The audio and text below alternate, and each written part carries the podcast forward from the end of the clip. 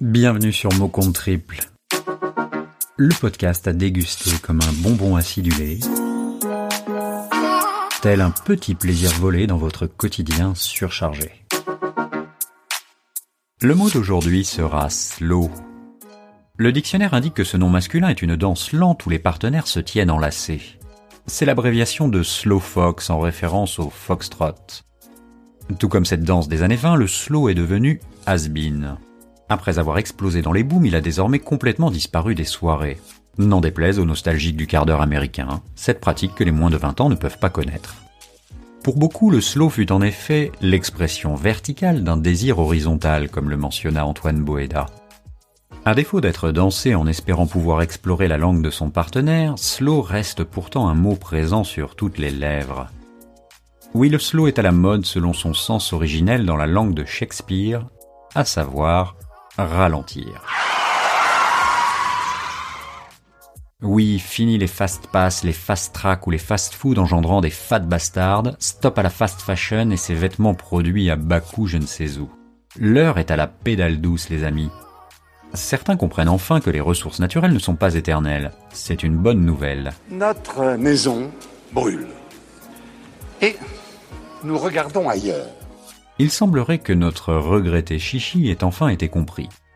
Il a pourtant fallu du temps pour que la prise de conscience s'accélère. Il y eut tout d'abord la slow food, née en 1989 sous la houlette du journaliste sociologue et écrivain Carlo Petrini, qui prônait l'éco-gastronomie et l'alter-consommation. Vous voyez, le mouvement contre la malbouffe ne date pas d'hier. On parle maintenant de slow life ou de slow attitude pour inciter à la déconnexion et cultiver l'instant présent, et pour prendre du temps pour vivre sans courir, sans agenda surbooké, sans déjeuner pressé avalé en deux bouchées. Du temps pour s'ennuyer, lire, discuter, bien manger et aussi réfléchir. Du temps pour baiser aussi. On appelle cela le slow sex, c'est-à-dire une partie de jambes en l'air en slow motion. À défaut d'un partenaire, vous pouvez tenter de vous frotter contre un arbre. Il paraît que la sylvothérapie a du bon, et si pour réfléchir à tout ça, on ne s'écouterait pas justement quelques notes d'un bon slow?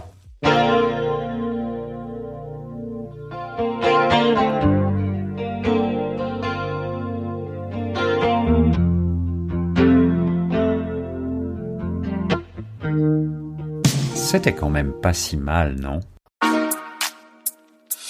Voilà, c'est tout pour aujourd'hui. Ce texte a été écrit par Podcast Zap. Toutes celles et ceux qui aiment la langue française, je vous invite à découvrir le podcast La langue bien pendue. Chaque mois, Marielle Liberclair et son équipe de chroniqueurs reçoivent un invité pour évoquer les subtilités de la langue française. C'est un format plus long que mot compte triple, mais tout aussi savoureux. Quant à moi, je vous dis à très bientôt pour un nouveau mot.